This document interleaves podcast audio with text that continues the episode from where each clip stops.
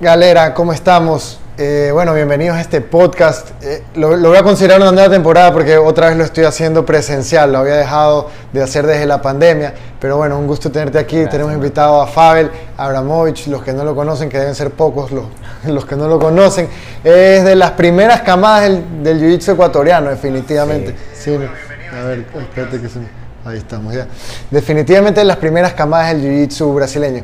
Y para hacer una pequeña introducción, Fabel, ¿cuánto tiempo tienes practicando jiu-jitsu como tal? Chuta, ese número no me lo sé exacto, pero yo creo que debe estar aproximadamente ya entre 18 y 19 años. Uf, qué loco. Había calcula que de los que actualmente aquí en el Ecuador entrenan, dan clases y siguen el jiu-jitsu, antes que mí empezaron Leo, Juan Miguel, Alberto Mármol ya entrenaba, para los que conocen a Boris G. o sea, ya de esa cama. Yo entrené, cuando yo entré ellos ya habían estado entrenando antes. Ah, ok, ok. O sea, pero ellos eran. Habían Todos entrenado- empezamos en Videocán, en todos ok, exacto. Esa es la, la gran pregunta. O sea, digamos, ellos empezaron antes que tú, pero en Videocán. En Videocán. Pero Yo en lo- también empecé en Videocán y Claro. después me abrí, pasé a donde Juan Pablo García, donde Juan Pablo García con Soluso. Pues, y- Ya, ya. Ok, bueno, y, y ahí viene parte de la historia ¿no? del jiu-jitsu ecuatoriano y creo que es importante para, para adentrarnos en el tema principal que yo quiero hablar contigo, que es la llegada de Keiko, porque obviamente Keiko es una de las marcas de kimonos a nivel mundial más reconocidas, ¿no? Eh, están desde el comienzo, creo que, o sea, de los, desde los Eh, comienzos del bueno, ellos ¿no? desde Keiko como marca abrió en el 86 y yo aquí en el, en el Ecuador lo empecé a traer desde que llegó Soluso. Soluso llegó acá para vivir en el Ecuador en el 2006. Ok, ok, ok. Yo empecé a importar Keiko, que Soluso me presentó a los dueños en el 2000, a finales del 2007, que nos fuimos a un brasilero, nos fuimos Soluso, Leo, Juan. Miguel, Sinistro y Patiño. Ya, no, ya ni entrena. Nos fuimos a Brasil un brasilero.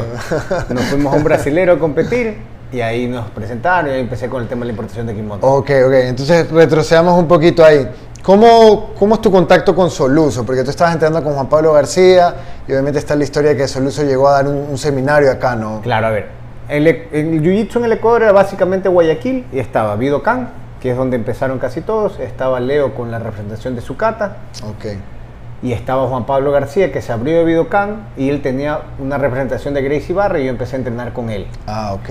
Pero él viajaba a veces a Brasil a entrenar y ahí él lo conoció a Soluso. Inclusive él se quedaba a dormir en la casa de Soluso. Soluso le alquilaba un cuarto y entrenaba en Alianza de Sao Paulo. Ok, ya, ya. Y pues Juan Pablo dijo, vamos a traerlo a Soluso una época. Vino, no, de hecho creo que vino más de una semana, habrá venido dos semanas esa primera vez. Y ahí se empezó ese contacto. Quedamos en que íbamos a empezar a hacer alianza bajo Soluso. Ok. De hecho, fuimos a alianza bajo él. Y él poco a poco fue viniendo más. O sea, él ya había venido antes. En el 2006 él vino para quedarse a vivir. Ok, Pero o sea, estaba viniendo seminarios, talleres, claro. Él ya había venido antes, en el 2006 ya vino para quedarse a vivir. Ok, ok. ¿Y, y cuál fue? ¿Alguien le dijo, Soluso, vente a vivir? ¿O el man dijo, sabes qué? No, Me voy a no, lanzar y no, ahí. no, yo digo que por suerte nos tocó un loco, un loco bueno como Soluso, porque no cualquiera se hubiese venido a un Ecuador a empezar de cero, porque Claro. aunque había Jiu-Jitsu, pues el, el Jiu-Jitsu competitivo en el Ecuador no existía, era Claro. muy empírico.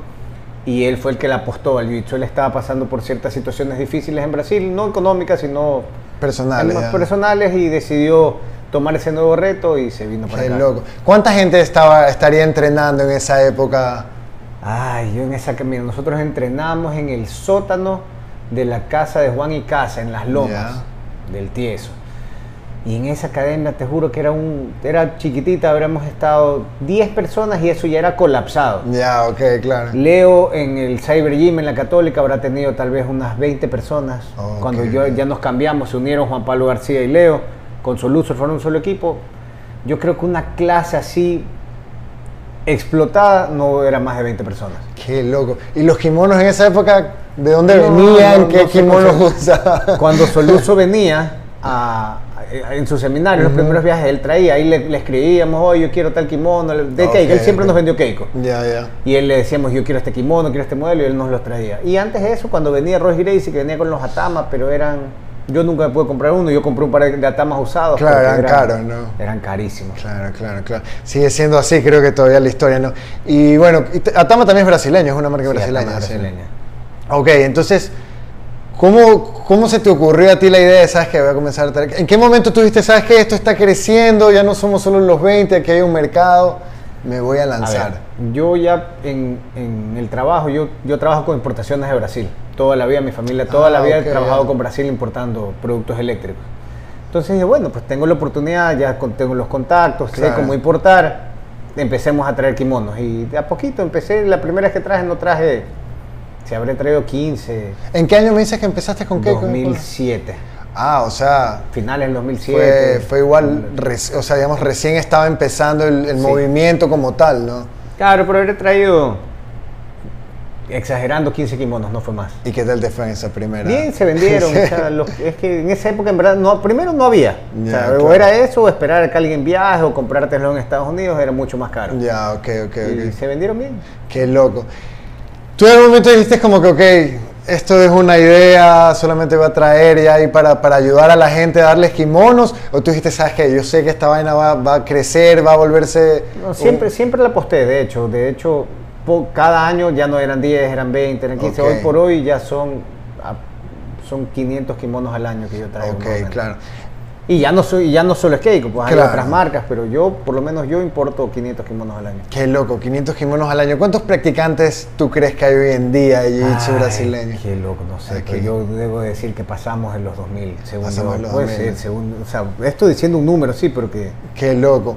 Oye, bueno, entonces, y cuéntame un poco cómo es, cómo es el tema de, bueno, hiciste el approach con Keiko, llegaste a conocer la fábrica, o, o cómo ha sido tu relación con, con ellos. ¿Ellos han venido acá al país en algún momento? No, ellos nunca han venido. De hecho, los dueños de Keiko son cinturones negros también. Ellos entrenan Jiu-Jitsu. No recuerdo ahora la academia, pero ellos realmente tienen muy buena relación. Siempre han tenido muy buena relación con Alianza y con Soluso. Soluso muchos años fue auspiciado de, Ah, de Keiko en. Brasil. Y Keiko hace los kimonos de una de las marcas de kimonos que, que le hace Alianza. Ok, Porque ok. Alianza tiene algunas, pero la principal, por lo menos en Brasil, es Keiko para ellos. Ok. Y digamos, ya, o- obviamente tú tuviste la suerte de que conociste a Keiko por Soluso, obviamente ya trabajas con las importaciones en Brasil, pero nunca en algún otro momento tuviste, sabes que quizás Keiko no voy a traer otra marca. Mira, fue la marca que siempre me dio facilidades. Sí trajo otra marca en algún momento que fue Vulcan, Ok, ya. que era la línea, por así decirlo, la línea económica de Coral. Eran dos hermanos, Coral y Vulcan, y Vulcan era, la línea económica. Pero después los hermanos se separaron y no tuvieron ya nada que ver las fábricas. Pero fue el, el primer kimono liviano que hubo en el mercado. Ellos se patentaban como el kimono de competencia liviano. Ok, el Vulcan. El primero, pero realmente Keiko siempre me dio las facilidades. Primero que es el- tiene mejor precio y siempre me dio facilidades. Cada día las importaciones en Ecuador se ponían más difíciles Claro. el tema, Deportivo y todas esas cosas. por el tema de regulaciones, INE y todo. Entonces Keiko sí nunca me dijo, yo le decía, ok, hay que hacer una etiqueta. Yo le hago la etiqueta. Vulcan Ah, le decía, ya. oye, tengo que hacer de gachuzo, pero en verdad no son muchos kimonos. Keiko, la cantidad que sea, yo te hago las etiquetas. Oye, tengo que- yo te la hago, no hay problema. Y siempre me, Qué loco, claro. me ayudaron. Entonces estamos Ellos hablando... también apostaron, de hecho, yo creo, al crecimiento acá. Claro, no, tienen, tienen que haber confiado. Bueno, definitivamente confiaron. Sí. Pasar de, de importar 15 kimonos a 500, obviamente es una locura. De todos los kimonos que han, que, que han ido viniendo, porque obviamente Keiko tiene ya su línea de modelos que, que han venido casi que ya desde bastante tiempo, ¿no? Que creo que son el Límite, del Gold, esos modelos que son los clásicos, ¿no? ¿Hay algún modelo que tú digas, este era mi modelo favorito, man? Yo El- siempre que me traía, me traía uno. El, el gold. El Siempre, gold. Siempre, el blanco Sí. con rojo, este para mí es el kimono favorito. Sí, sí, sí. El el- único tema es que es grueso y pesado, pero, Claro. Pero para mí el kimono favorito. Ok, el Gold. ¿Y, ¿Pero por qué? ¿El tema de diseño? Por el tema, siempre me ha gustado la combinación del, del kimono blanco con filos rojos. Ah, ok, ok.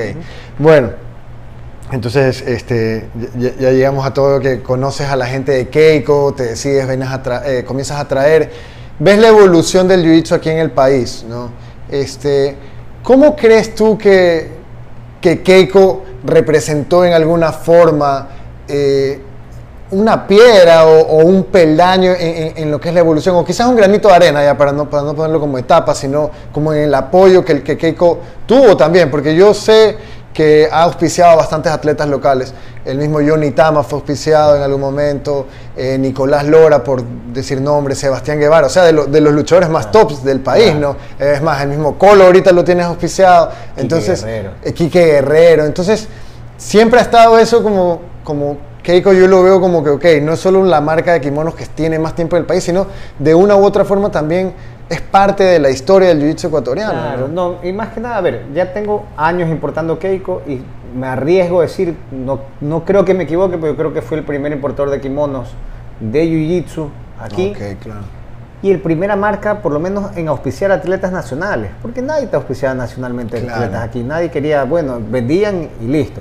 Y no solo el tema auspicio, también se le dio una oportunidad al, al atleta que quería vivir del jiu-jitsu a poder generar ingresos derivados del jiu-jitsu, porque bueno, Johnny Tama, por ejemplo, Claro. en esa época no era cinturón negro, él era cinturón violeta. Y quería, o sea, él quería dar clases, daba clases, pero también quería generar más ingresos. En esa época era difícil generar ingresos en el jiu-jitsu y él vendía los kimonos. Él Oh, le daba un precio de, de atleta y él aprovechaba y vendía en la academia, le vendía a los amigos y él así generó también. Claro, para los viajes, para poder ir a, ir a competir afuera y todo eso, ¿no? Entonces, como te digo, no solo fue la primera marca en auspiciar, pero yo creo que fue uno de los primeros ingresos para los jiu-jitseros derivados del jiu-jitsu aquí en el Ecuador. Ok, ok, qué loco, claro, es verdad, no, sí, por supuesto. Este, les das esa, esa facilidad y como tú dices, sobre todo a la gente que está mentalizada en competir, es difícil, ¿no? Porque no, no, no pueden generar a veces ingresos ni siquiera por dar muchas clases porque tienen que sacrificar o doy clases y gano dinero o, o me voy a competir o me voy a entrenar yo mismo, ¿no? Boa, vacancísimo. ¿Crees que hubo un año en el que tú digas, bueno, este fue el año que, que Keiko, como que el, el- año dorado de Keiko, o la época dorada de Keiko, quizás por así decirlo, o del jiu-jitsu ecuatoriano, y como Keiko fue parte de eso? Bueno, ya como te digo, son tantos años, la verdad que se ha, se ha auspiciado bastantes personas. Y ya después también atletas mismos que yo auspicié, también quisieron, me dijeron, por darte un ejemplo, Daniel Quintana me dijo, oye Fabel, quiero empezar también a traer kimonos y bueno, pues Claro. aprovecha. Siempre he dicho que la competencia es buena, siempre y cuando la competencia sea, Leal, no sea claro. desleal, la competencia te va a empujar. ¿Y quién más beneficiado que los- la gente que practica el deporte? Pues si hay más opciones, los precios van a bajar, van a ser más Claro. competitivos, vas a tener más de dónde escoger. Claro, claro. así. Pero como época dorada, yo te puedo decir que tiene que haber sido ya a partir del entre 2010, 2012, que fue yo creo que la época que más kimonos vendía. Pues había menos, no había otras marcas tampoco. Ya, ok, entonces te- te- digamos, casualmente te tocó tener una especie de pequeño monopolio, por así decirlo, inicio, pero sí. porque no, habían, no, no había competencia, no, no porque tú fuiste a buscar el monopolio ahí, Claro, sí. a destruir a la gente ni nada, ¿no? Eh, ¿Qué te iba a decir? Algo te iba a preguntar. En torneos, en torneos, cuando tú ves a una persona usando Keiko, tú dices como que, qué bacán, o ya, ya esa vaina ni la sientes, ya. La verdad que ya no lo siento tanto, pero sí puedo decir es que, chuta, me arriesgo que por lo menos de, la- de las primeras camadas o de la primera y segunda camada del jiu-jitsu deportivo, Claro. porque digámoslo así, el jiu-jitsu deportivo para mí es el que llegó Soluso, todos en alguna vez ya tuvieron un kimono Keiko. Ok, claro. Juan claro. Miguel, Leo, Sinistro, Tama, Claro. Alberto, yo, Bam Bam, Teófilo, Uf, claro, es verdad. De hecho, claro. tú ves fo- yo a veces veo fotos viejas, me salen fotos de recuerdo y veo que todos en algún momento tuvieron su kimono Keiko. Qué Todos. loco, ¿no? Claro. De hecho, Leo en un inicio, en una época fue socio mío, importamos juntos. En una Ah, época, ok. o sea, y él me ayudaba a vender, ya después él Ah, ya ok, se abrió ok. también con los Yo Roll, Claro. él traía sus otras marcas, pues y, y Claro, porque Le- Leo ha sido uno de los que los que ha estado ahí como que a la par contigo en la venta de los kimonos. claro, ¿no? cuando él estuvo en la Garzota, me acuerdo, él tenía la academia en la Garzota, ahí nos, ahí éramos socios en el tema de la, de la Ok, de ok. Ya, Pero en la importación y todo, o sea, como O que- sea, invertíamos juntos. Ah, ya, ya, ya. ¿Y qué tal la experiencia de trabajar con alguien o te gusta más? Sí, no, es que a ver, yo en esa época yo no tenía mi academia y yo sí necesitaba a alguien que mueva masas, pues y Leo siempre ha sido una persona que mueve, Mm. Claro, mueve sí. a su gente en el jiu-jitsu y él ya tenía su academia. De hecho, él fue el primero en abrir su academia. O primero fue, no, primero fue Juan Miguel.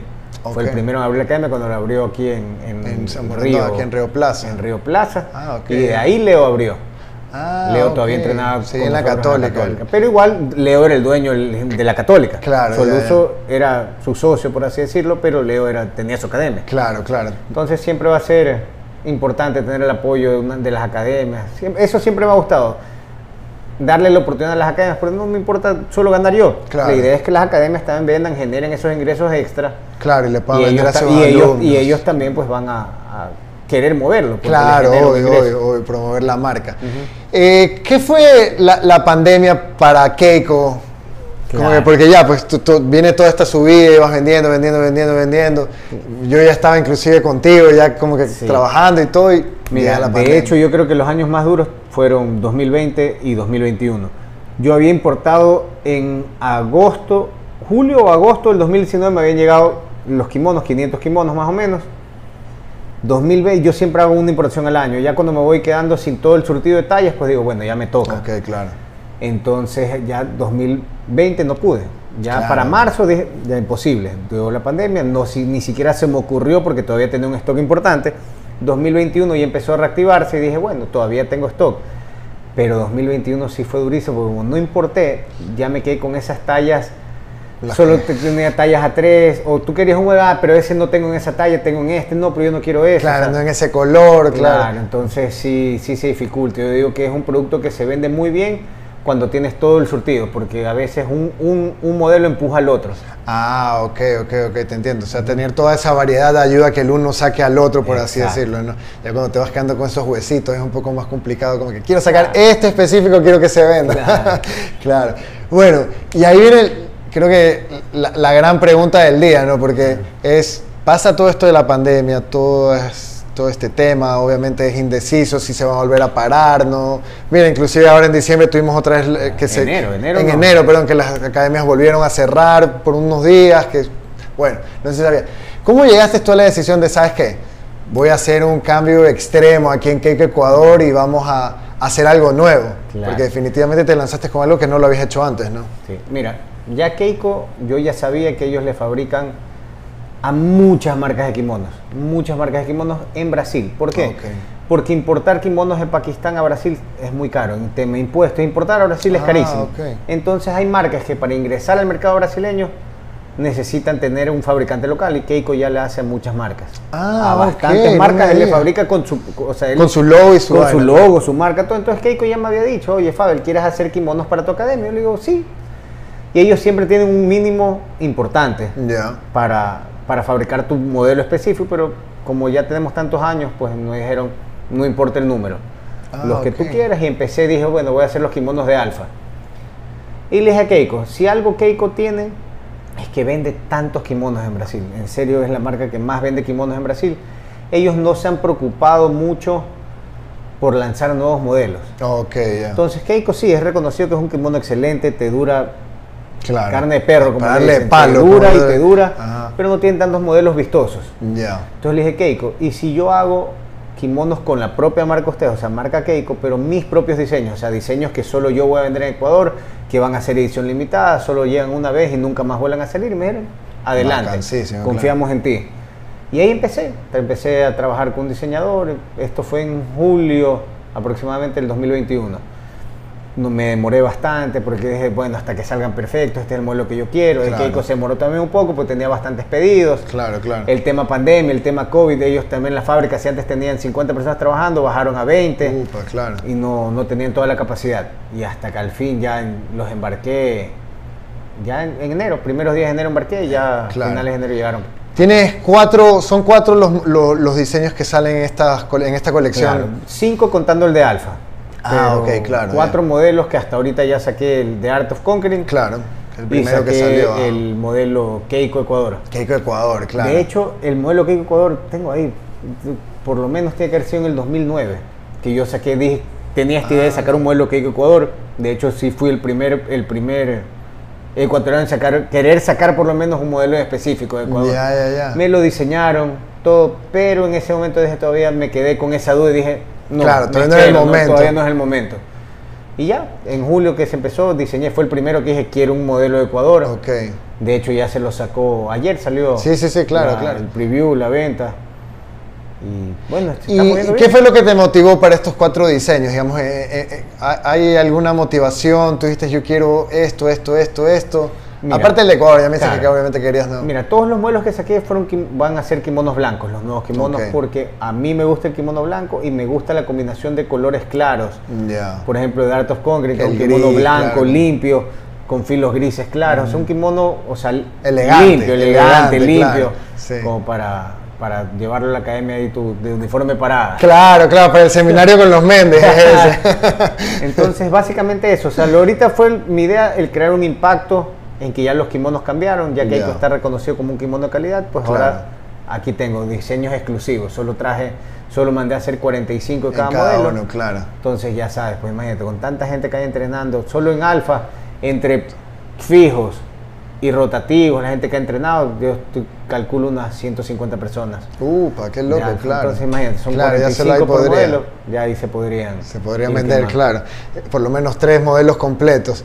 Qué loco. Y otra cosa interesante, porque por lo general aquí en el mercado ecuatoriano no vienen la- la- los modelos con las tallas L, ¿no? Sí. Que eso es algo que, que Sí, es de, extraño. hecho, ¿no? de hecho, las marcas en Brasil no tienen esas tallas intermedias, la ok. 1L, A2L, A1H. Pues ese es invento que gringo. Es de los gringos, 100%. Ah, De hecho, el primero entre esas tallas acá fue Leo con Shoyo Roll. Ya. pero sí es, es un tema que todavía estoy nuevo. Ahorita incursioné con el A1L, Claro. porque de a poco voy a empezar, por ejemplo. Yo en esas tallas, por Johnny, que él me dijo, no, no, tú eres esta talla, yo soy A0H, por ejemplo, un kimono gringo, soy A0H.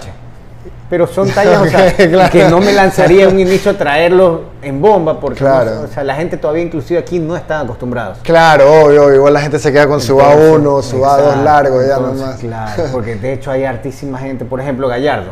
El kimono A1, a él le queda corto de manga, pero un kimono A2 en cambio le queda como pijama. Ya, o sea, él es el el, A1L. él es el candidato para la 1L ahí, o sea. Ya.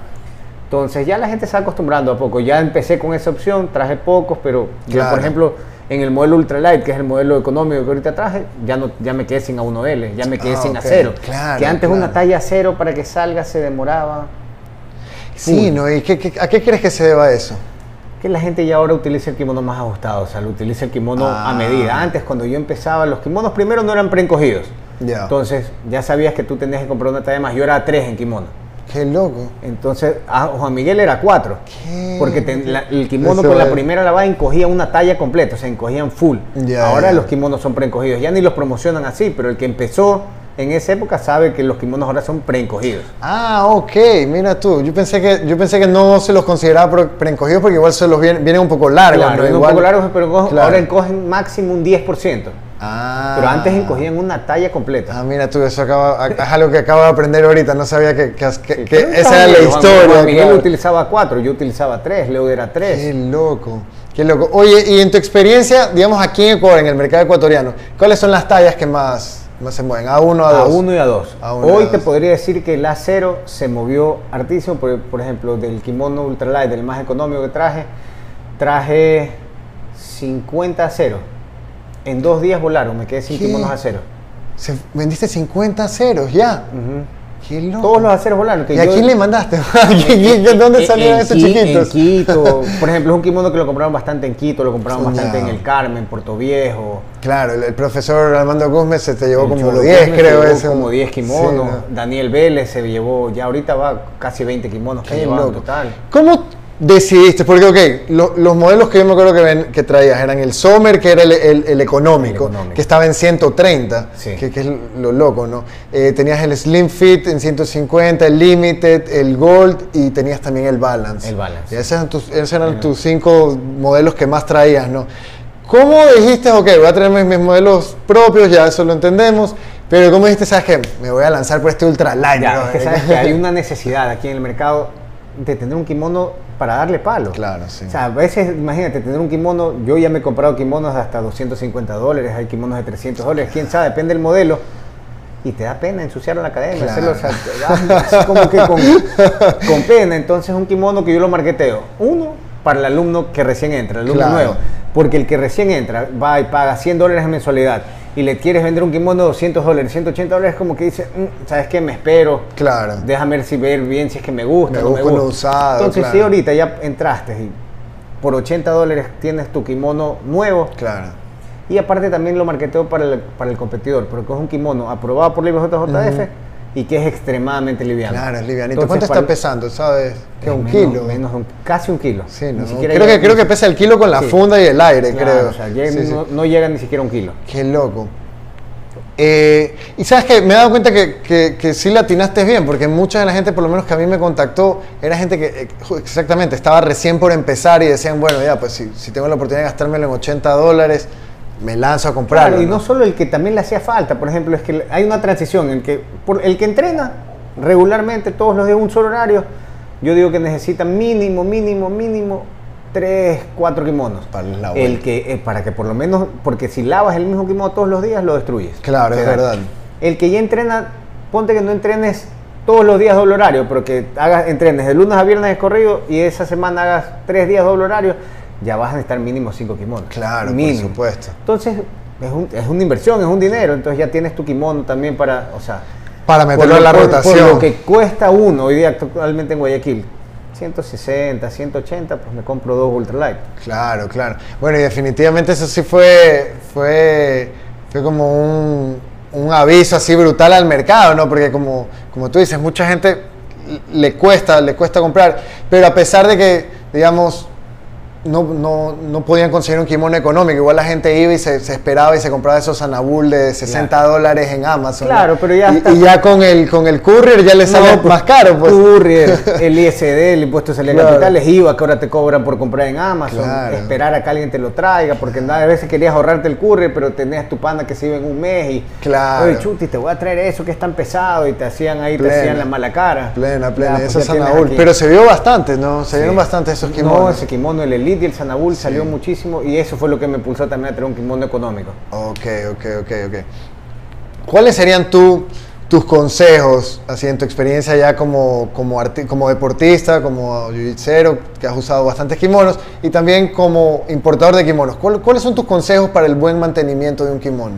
Bueno, primero es los kimonos, más que nada con los kimonos blancos, saliste de entrenar y hay que lavarlo enseguida. Ah. De una, hay que. Yo, por ejemplo, los lavo con. Eso lo. Ya me lo habían dicho hace mucho tiempo y ahora que estuve con Tama en Estados Unidos, él lo hace también todos los días. Él dentro de la, de la lavadora, él mete el- una taza de vinagre a cada Ah, una de las ok. lavadas para. ¿Hoy te has dado cuenta que ese es un kimono que por más que lo laves todos los días lleva un tiempo y a la primera gota de sudor como que se activa un olor ahí ya. Y eso pasa siempre, es que la tela absorbe Claro. y ya eh, tiene bacterias, por más que lo laves, o sea, ya es. Claro, es ya la tela se termina ¿no? pudriendo, por así decirlo. Ya, ok. Entonces, pues el vinagre te va a matar esas bacterias. No utilizar el mismo kimono todos los días, porque Ya. si no le vas, se te va a dañar. Y, o sea, el consejo sería tener bastantes kimonos, o sea, para rotar, para poder rotar. Para no tener que darle palo al mismo, al mismo, al mismo. La secadora, ese qué tan mito es lo de la secadora? Mira, todo- ¿Lo destruye hay- o no? hay todo- no, no lo destruye. Lo que sí es que todo va a depender de cómo te quede el kimono. Yo, hoy en Keiko, soy A1. Ya. Pero ese kimono no puede ni siquiera pasar cerca de la secadora porque si no, no me vuelve a quedar. O sea, el kimono voy a y lo escondo, no, Claro. siquiera, porque no me vuelve a quedar. O sea, Ah, ok, ya, ya. ya. Si eres una persona que va a usar, por ejemplo, yo, si yo usase en cada lavada secadora, tendría que ser a dos. Ya. ¿Y entonces cómo lo secas tú? ¿Cómo lo dejas secando? Sale la lavadora, como ya tiene el ciclo, no es exprimido, pero el, Eh, el claro, el centrifugado, sí. así como húmedo que sale, lo pongo a secar en sombra. O sea, bien abierto, no Ya. hecho bonito, bien abierto en sombra. En sombra. Entonces sí, no lo Porque dejas el al sol, sí te lo destruye. Si tú lo coges y lo dejas en un tendedero de ropa, al sol, primero vas a, a- la cara a tu- a, tus amigos claro. de entrenamiento y sí va a durar menos tiempo. Porque esa tela, al estar tiesa, va, las, las fibras se van Se rompiendo. rompen con más, suave- con más suavidad. Y yo sí he visto que hay unos kimonos que los he dejado al sol, de, de algunas marcas, ¿no? Que quedan luego como espantapájaros, Claro, quedan como tiesos. Es que rectos. es una tela, es una tela gruesa. Se- Claro, se, claro, van a secar, se van a, a quedar tiesos. Boa. Entonces, esos serían tus consejos. ¿Y cuál sería el consejo a la hora de comprar un kimono? ¿Qué debería alguien considerar? Sobre todo en el tema de la talla, ¿no? Porque mucha gente como que dice, bueno, son, no, son, no es un medium, large, small como en camisetas, ¿no? Sí, mira, yo, todos los kimonos tienen su, su tabla de tallas.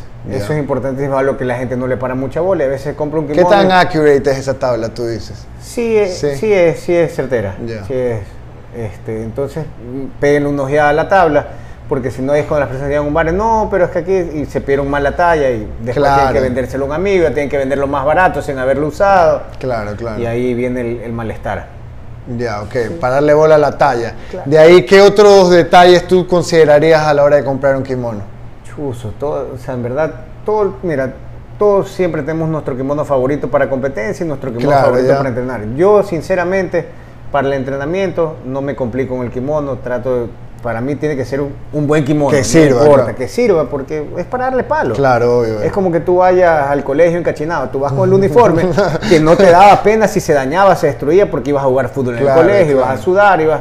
Entonces imagínate, ponerte ahí de, de, de terno y todo ir al colegio, ibas Ya. a dañar las cosas. Claro, claro, obvio. Entonces no tanto no se preocupen tanto por, el, por la marca y el, el kimono, más preocupense por ir a aprender jiu-jitsu y después ya más adelante ya tengas el estante y dices, bueno, pues ya voy. Qué bien, buen, consejo eso, ¿no? Porque a veces se da cintas blancas que tienen unos kimonos muy bonitos. Claro, pero no están ni preocupados por Pero aprender claro, básico. claro. entonces. Eh, qué loco. Hay algo que te iba a preguntar, pero se me acaba de ir de la cabeza. Bueno, en todo caso, ¿cuántos, eso es lo que te quería preguntar. ¿Cuántos kimonos tienes tú hoy en día funcionales, no? Como Ocho. Ocho. Ocho. Ocho que son los que, los que utilizas, los que los rotas diario. todo el día. Ok, ocho. Mira, yo pensé que me hubieras dicho un número más alto. No, no, no. ¿Y cuántos tienes, incluyendo los que tienes ahí que no los has botado? Que no los has sacado. No, es que sabes que yo no, no, no tengo kimonos viejos. Ah, ¿Por ok, qué? no te quedas. Porque a veces yo, yo tengo bastantes personas en, en la academia, en Alfa más que nada, que son becados. Personas que no tienen recursos, que los apoyo, que, hagan algo con el jiu-jitsu en su vida y yo les voy donando kimonos. Ah, ya. Antes de que yo tuviese estas personas en Alfa, también yo se los donaba a la asociación, que tú sabes, soy presidente Claro, de la Asociación sí, de Jiu-Jitsu del sí, Guayas. por supuesto. Entonces yo una vez in- inclusive empecé una campaña para que la gente trate de donar los kimonos que ya no querían para vender, imagínate. A veces la gente quería donar, vender un kimono ya viejo, viejo, Claro. sacarle así esas 40 latas. Yo, "Eh, puta loco. Apoya. Hay, hay pelados que, porque la meta de la Claro. asociación es las personas que no tienen recursos, porque el jiu-jitsu es un deporte caro, Sí. que no tienen recursos para entrenar jiu-jitsu, pues tengan su lugar donde pueden entrenar gratis Ya. sin ser competencia para las academias, porque ese no Claro, es el punto. claro. Entonces en la asociación yo tengo kimonos, ya cuando el, el alumno tiene ya un tiempito, digo, ¿sabes qué? Sí se va a quedar, tenga, pues aquí está su kimono que fue Ah, donado. Ok, ok, qué así, bacán. yo- no, sí, qué, qué bien, qué bien. Justo esa era mi siguiente pregunta. ¿Qué haces con los kimonos que ya no utilizas? Porque hay gente que, como tú dices, lo- lo- los revende, se, lo- se los regala a veces a alguien. Pero buenísimo que estén en la asociación. Y, y cuéntame un poquito de la asociación. ¿Cuáles son los planes que hay para la asociación? Mira, ¿Se va a reactivar lo de los torneos de equipos o no? sí, de hecho yo estoy obligado, tengo que hacer mínimo un torneo al año en la que compitan los equipos asociados a la, a la asociación, pero lastimosamente todavía las academias no se han inscrito. Mm. Inscritas está Alfa, está en ese momento se llamaba Team Soluso, que era cuando Soluso estaba aquí en Avalon. Ok, claro. Que era, que ahora es LD. Exacto, ahora es LD, pero bueno, sigue siendo el mismo presidente, ellos están afiliados. Está la extinta López Bros de Juan Carlos y Carlos. López, que está, y la extinta Urdesa también, Alianza Urdesa, que está, Mm. Ariel inclusive es era el, el- El- el presidente de ese club, Claro. pero ya no existe, ahora está la nueva Urdesa que está en Quique. Claro. O sea, tocaría hacer un- como un, un nuevo filtro ahí de, las porque las- academias. más que nada sí. Como te digo, la gente de las academias le tiene un poco de miedo a la asociación porque la asociación efectivamente los entrenamientos son gratis. Pero no son gratis para cualquiera. Mañana Claro. viene un chico con recursos que lo conozco, que veo, que ha estado entrenando en otras academias y simplemente quiere ir para no tener que parar jiu-jitsu, no se lo va a aceptar. O sea, tú para entrar a la asociación tienes un filtro. Tienes que llenarme primero un formulario, tienes que presentarme planilla de servicios básicos, todo como Mm, para ya. yo decir, ok, sabes que él aplica, él no tiene recursos para entrenar, ¿Y, y es para gente que recién está entrando a aprender o gente que ya ha entrenado No, antes? yo tengo, si hay personas que se han entrenado Sí. antes, que se los ha... que han estado becados en otra academia, por algún motivo salieron y, y vienen para Pero acá. ¿cuál es la meta en verdad? Es que ese, la asociación sea un semillero y mañana venga Juan Miguel, vamos a poner un ejemplo, y Juan Miguel, oye Faber, ya quiero un gallo para mi academia, para que venga a entrenar acá, yo lo voy a apoyar con suplementación, lo apoyo con el entrenamiento y que tú vayas a escoger, digas así como en el fútbol, que están los Oh, semilleros, digas, oye, ese, ese pelado tiene futuro, ¿sabes qué? Quiero que venga a entrenar a mi academia, yo me encargo de darle el entrenamiento Claro. y ahí ayudarlo con un kimono, ayudarlo con algo de suplementación, con Claro, que hay clases, hay alguna vaina, claro. Exacto. Es- esa es la meta. Ah, ok, que de ahí salgan personas a los diferentes clubes y pues tengan un mejor. Buenísimo. Acceso. No, vacancísimo. ¿Y en lo que es torneos tienen planeado hacer algo este año? Sí, este año tenemos que organizar un interclube, se llama. Que no necesariamente es un por equipo, sino un tope entre los clubes que estén afiliados. Claro, ya, ok, ok. Eso puede ser igual un Open, así como Sí. el, como el inter, ¿cómo es que se llama? El, el intercolegial. El de interbarrial, fútbol. los intercolegiales, Ya, claro, interbarriales, ese así. tipo de cosas. Buenazo. Y en lo que es Keiko, noticias para, para futuro, ¿qué planes de tienes? hecho, ya estoy empezando en los nuevos diseños. Se vienen unos diseños de locos. Estoy trabajando con Buenazo. René Carameñites. Boa, THC, Jiu-Jitsu, claro, que tiene unos diseños, o sea, realmente Tama ya me lo había recomendado para las primeras estas, pero yo me, me fui por, lo- por Por lo nacional, local, ya, por claro. local, empezando a ver algo nuevo. Claro. Pero ahora que ya sé que estamos reventando, Claro. pues dije, bueno, es el hombre. Y en, en un día me pasó cosas Sí, que sí. me quedé como loco. Sí, ya, te enseñé algo sí. estos previews, y realmente se vienen kimonos. Bien bacanes, la plena que sí. Increíble. Y hablas bastante entonces con Johnny. Sí, no, con Johnny mínimo dos veces a la semana nos Ah, quedamos bacán, hablando bacán. ahí una media horita, nos quedamos Claro, al día. Qué bien, qué bien, bacán. Hoy en día, eh, bueno, antes de hacer esa pregunta, también obviamente tú eres de la cabeza, los organizadores del Nova Org, el Jiu Jitsu League. Se viene, este año van a ser cuatro torneos, tres clasificatorios y el Bien. cuarto que ya solamente para los campeones, ¿no? Sí. Eso lo hablamos el otro día también en un live. La gente creo que ya más o menos lo sabe, pero ¿cuán- ¿cuál es la expectativa para este 9 de abril? Mira, el mejor indicador que te puedo dar es que de los primeros 100 inscritos que tuvimos, 90 fueron personas que no se habían inscrito en la primera edición. Uy, Eso que te dice que la gente que no fue porque tenía sus Claro. dudas, pues ahorita están totalmente convencidos y fueron los primeros en inscribirse. Claro, claro, vieron, dijeron, Porque ya no me la pierdo, eh, claro. Exacto, o sea, vieron que realmente puedo decir que cumplimos con lo que prometimos. Tuvimos ciertos, ciertas fallitas, nada del otro mundo, pero tuvimos Claro. ciertas cosas que esta vez van a estar solucionadas. Mejoramos las medallas, mejoramos, estamos, o sea, estamos haciendo algunas Claro. cosas para, para mejorar el evento. No, Siempre pero tratar de buenísimo.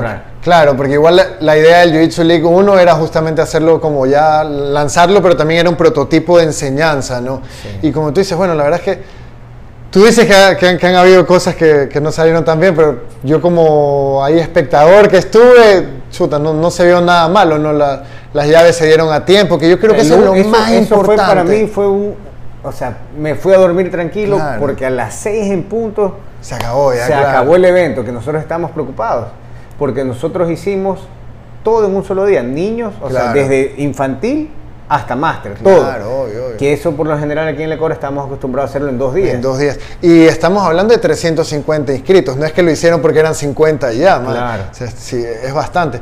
Eh, tenían cinco tatames, no eran cinco. sí, Cinco. cuatro. Este, dependiendo de los inscritos, vamos a ver si hacemos la misma modalidad, cinco tatames, uno central bien grande, o si hacemos seis tatames ya Tres, del mismo tres, tamaño, claro. 3-3. Ya, ok, como tipo IBJJF.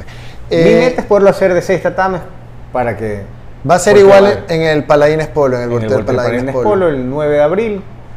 Y sí, igual. La única diferencia que estamos esperando es tal vez en el segundo, en la segunda edición o en la tercera edición, queremos lanzarnos a hacer el domingo No, sin vi. kimono. Ya, no ok, claro, eso, eso te iba a preguntar. como los. Opens internacionales. Y eso sería este año solo para Uno probar como- el no-gi. prueba del no-gi, así como el año pasado, el del 27 de noviembre, fue la prueba del con kimono. ok. Eso entonces, digamos, no sumaría puntos para el No, Gran eso no sumaría ¿Cómo se llama? ¿Gran Prix? No, no es Podría Gran- ser un Grand Prix, por así decirlo, es un clasificatorio. O sea, ¿cuál es la idea un poco de esta clasificación? Es que la gente antes para quedar supercampeón tenía que marcar un mínimo de puntos. No importa que hayas ganado en el ranking, hayas sido el primero de tu categoría. Tú para ser ca- supercampeón tenías que tener Sí. un mínimo de puntos. De hecho, a mí me pasó en el 2021, yo quedé campeón de máster cinta negra peso medio y peso leve. Quedé en Ah, primer lugar en ambas, pero no fui supercampeón porque tenía que hacer mínimo 18 puntos. Ah, ya. Pero ¿qué pasa? Hay veces que no tienes chance de ir a todos los torneos. Claro. Es difícil, o por ejemplo, el de Quito, yo quería el de Quito, pero fue un domingo, entonces ya se me complicaba. Mm, claro. Los vuelos estaban carísimos y no me iba a ir, iba, imagínate, iba a salir tarde el domingo, el lunes tenía que trabajar, no pude. Entonces, ¿cuál es el punto de estos clasificatorios? Que si tú te pierdes uno, siempre igual vas a quedar dentro de los tres primeros. Ya, Supongamos que quedaste campeón en el primero. En el segundo no lograste competir, en el tercero quedaste en segundo lugar. Tú estás 90% asegurado, depende de cuánta gente haya competido, Claro, claro. estar entre los tres primeros. Y en eso, eh, siendo, estando en eso, entre esos tres primeros, tú tienes chance de ser el supercampeón del circuito Nova. ¿Por qué? Porque va a ser una llave 3. Entre los tres mejores va a ganar el que mejor preparado llegó Ese al día. clasificatorio. Claro, claro, define ese ese es una llave 3 y al ser llave 3, ¿qué pasa? Se enfrentan todos contra todos, porque puede ser que en la llave 3 fuiste, estabas nervioso y perdiste la primera, Claro. pero te va a tocar con el siguiente, si ganas, Te te toca volver con el que perdiste en la ya, primera. ok, Entonces claro. te da esa oportunidad a, a reivindicarte, esa oportunidad de, de poder sumar algo más. O sea, ese último torneo, todas las categorías van a tener solo tres, Tres competidores que ya vienen preestablecidos desde... Claro, tú El- ya desde, el segun- desde la segunda edición tú ya vas a tener la idea clara de quién va a estar en ese, en ese, Qué bacán, claro, qué en, bacán. ese, en, ese, en ese Gran Prix. O sea, literalmente es una liga, ¿no? O sea, la han llamado bien, es una liga porque te, te clasifica al final, a, un- eh, valga la redundancia, a una final, ¿no? Claro. Como que a, un- a una última oportunidad. Y la idea sería el próximo año aplicar Hacer lo mismo el Gi, no. O sea, eh, un man que clasificó en kimono puede, ser que no Puede llegue en el a- no-gi, al no gi exacto, porque puede no ser es bueno. que llegues en ambas o solo llegues en no-gi. Ya, ok. Y a- ahora sí, en la, en, en el en, el- en la final hay premios económicos. Va a haber ¿no? premios económicos y estamos trabajando para tener premios de los oficiantes. O sea, de hecho, todos los primeros lugares van a llevar un premio económico. Esa es la meta, esa es la, lo que nos hemos propuesto y lo que estamos trabajando. Y estamos trabajando también para que sea un premio, aparte del económico, premios en kimonos. Ah, es ok, trabajando, por lo menos en las categorías Serían de cinta ¿no? negra. Esa es la meta. Estoy negociando con Claro, Carlos, que es duro también, ¿verdad? Ya, ah, claro, Pescar Carlos es también eh, organizador. Eh, bueno, buenísimo, pues eh, entonces la gente ya puede encontrar los dos modelos de diseños limitados, el Nuestro modelo distribu- Ecuador. Distribuidor exclusivo, VJ Tripping. Sí, así que pilas, ya saben, nos pueden contactar por WhatsApp, por Instagram, por YouTube, por señales de humo, lo que quieran, y ahí se los enviamos a todo el Ecuador. Y bueno, bro, agradecerte por tu tiempo, no quiero tampoco robarte más tiempo porque sé que estás al otro lado de la ciudad y tienes que ir a, a ver a la familia y todo. Muchísimas gracias, no sé si quieras dejarle un mensaje aquí a la gente, invitarlos a que se inscriban a competir, por supuesto. Muchachos, los invito a que se inscriban en el Jiu-Jitsu League 2. Va a estar increíble. Las medallas están de lujo. Y, a- y más que nada que meterse al campeonato, no dejen de entrenar, muchachos. Estamos en temporada, pero los torneos, hoy por hoy hay más torneos que nunca. Claro. Entonces no desaprovechen esa oportunidad. Siempre hay que estar preparado porque nunca sabes en qué momento se te dice, yo quiero competir o me quiero ir afuera. Claro. Y, y se te va a quedar el tiempo corto. Me entrenen como que si mañana tuviesen que competir. Buenísimo, excelente consejo. Entonces, listo, nos despedimos. Muchísimas gracias a todos. Hasta la siguiente. Us.